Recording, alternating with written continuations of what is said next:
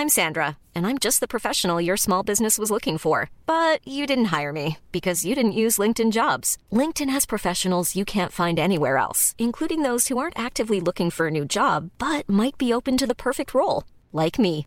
In a given month, over 70% of LinkedIn users don't visit other leading job sites. So if you're not looking on LinkedIn, you'll miss out on great candidates like Sandra. Start hiring professionals like a professional. Post your free job on linkedin.com/people today. Burrow's furniture is built for the way you live.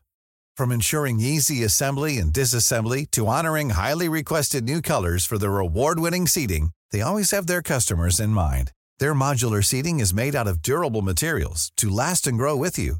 And with Burrow, you always get fast, free shipping.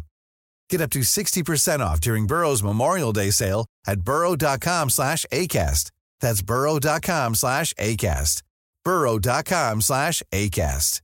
Everyone knows therapy is great for solving problems, but getting therapy has its own problems too, like finding the right therapist, fitting into their schedule, and of course, the cost. Well, BetterHelp can solve those problems. It's totally online and built around your schedule. It's surprisingly affordable too.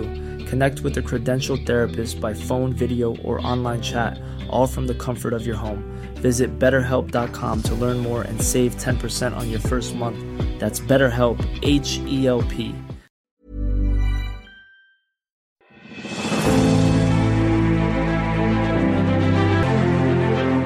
El árbol feo que no servía para nada.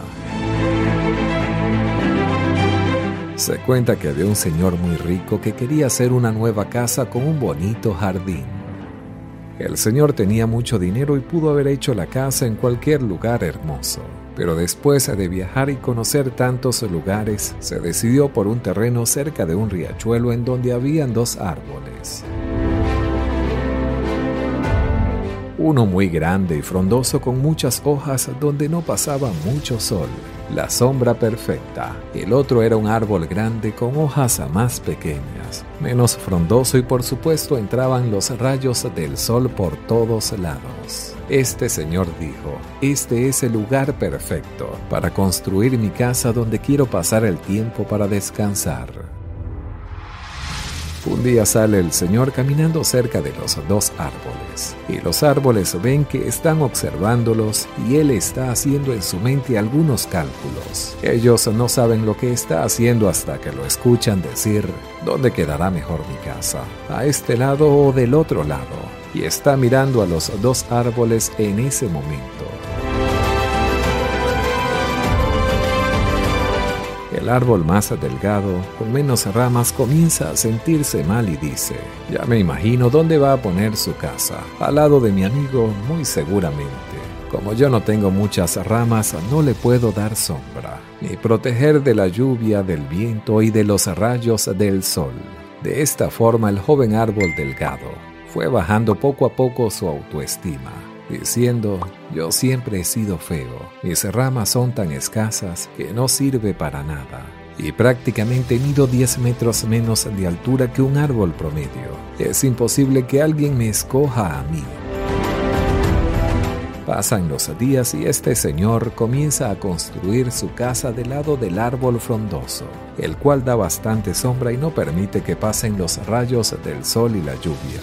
De esta forma la casa estaría totalmente protegida. Pero el señor rico no solo quería construir una casa, así que tomó la decisión de hacer un enorme y hermoso jardín del lado del árbol delgado.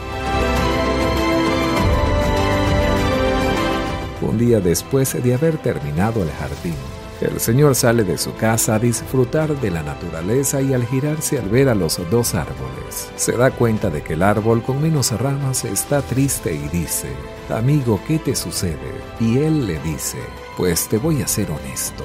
La verdad es que yo siempre he sentido que soy muy feo y que no sirvo para nada. Y tú viniste a reafirmar ese pensamiento porque nos dimos cuenta de que cuando estabas haciendo los planes para construir tu casa, estabas mirando de qué lado ibas a construir y te decidiste por el árbol más frondoso, más grande, más fuerte, con más ramas y que te iba a proteger mejor de lo que yo había podido hacerlo.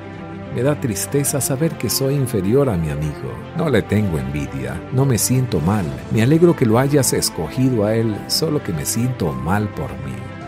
El Señor al escuchar esto le dice, no vine a este lugar a buscar sombra, deja que te diga algo, yo vengo del desierto. Tengo muchas casas y muchas mansiones, pero en el desierto donde yo vivía no podía tener jardines, a lo cual el árbol delgado responde, entiendo, pero ¿a dónde va esto?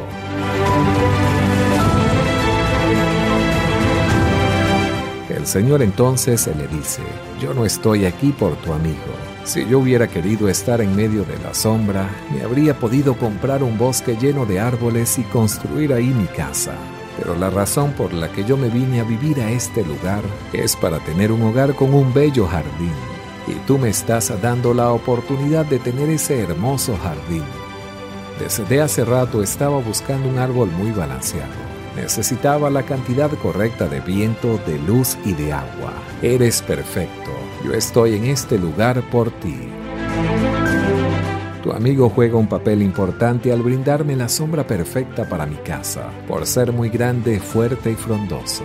Pero tú permites que atraviese la cantidad correcta de agua para alimentar a mis flores, que son muy costosas y muy bellas, pero sobre todo muy delicadas.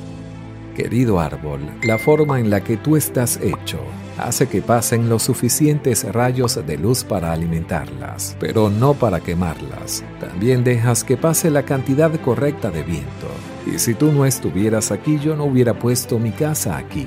Así que debes levantar tu autoestima y seguir adelante.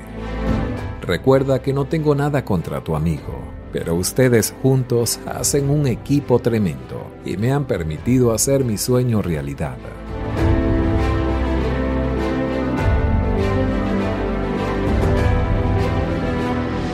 Moraleja de esta historia es que muchas veces no vemos nuestras virtudes y la calidad de personas que somos. Nos enfocamos en ver nuestros defectos y las virtudes en los demás. Por alguna razón siempre andamos comparándonos y en lugar de descubrir para qué somos buenos y cultivarlo, cuando en realidad esas carencias ante nuestros ojos pueden ser grandes virtudes ante los ojos de los demás. Debemos aprender a cultivar nuestras virtudes y saber sacarles provecho de manera positiva, sin hacer menos a nadie. Puedes darte cuenta que este Señor dijo algo muy importante. Ustedes dos se complementan, hacen el equipo perfecto. Y muchas veces lo que nosotros vemos como algo malo, como un defecto, tal vez si estamos en un equipo, puede ser una cualidad que estamos añadiendo a ese equipo, que si no estuviéramos nosotros no existiría.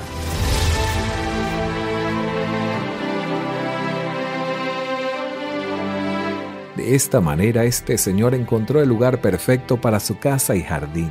Él puso su casa del lado del árbol frondoso, con sombra y su jardín del lado del árbol más delgado que le iba a permitir que tuviera agua, viento y sol lo que sus plantas necesitaban de una manera balanceada. Entonces el reto para ti el día de hoy es, es que comiences a preguntarte cuáles son aquellas virtudes que tienes que tal vez no has descubierto, aunque sabes que las tienes, pero tú mismo las minimizas, las ves como algo que no es suficiente, algo que no es importante, algo que no le trae valor a nadie o a nada en la vida. Déjame decirte que estás equivocado. Posiblemente tú ves las virtudes en otras personas y dices, yo nunca voy a poder ser como esa persona. Pero recuerda que esa persona nunca va a poder ser como tú. Vales mucho. Así que comienza a pulir tus virtudes.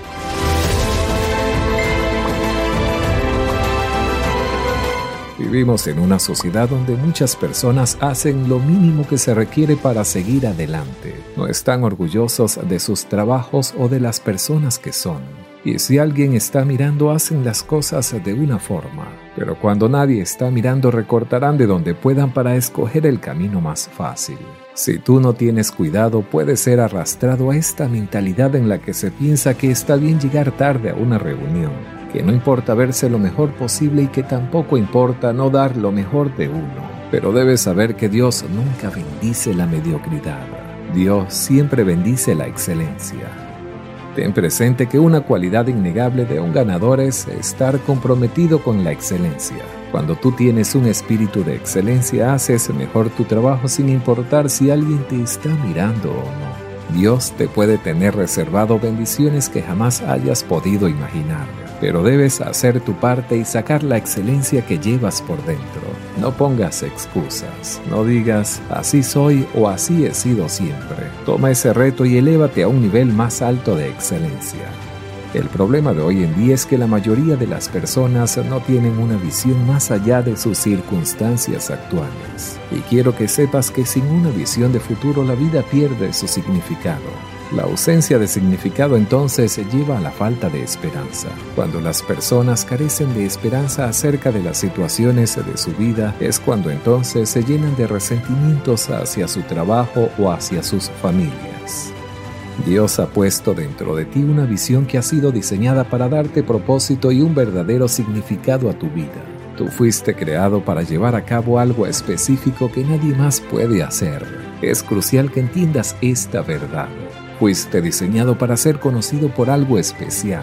Tú llegaste a este mundo para hacer algo que te va a ser inolvidable. Naciste para hacer algo que el mundo no va a poder ignorar.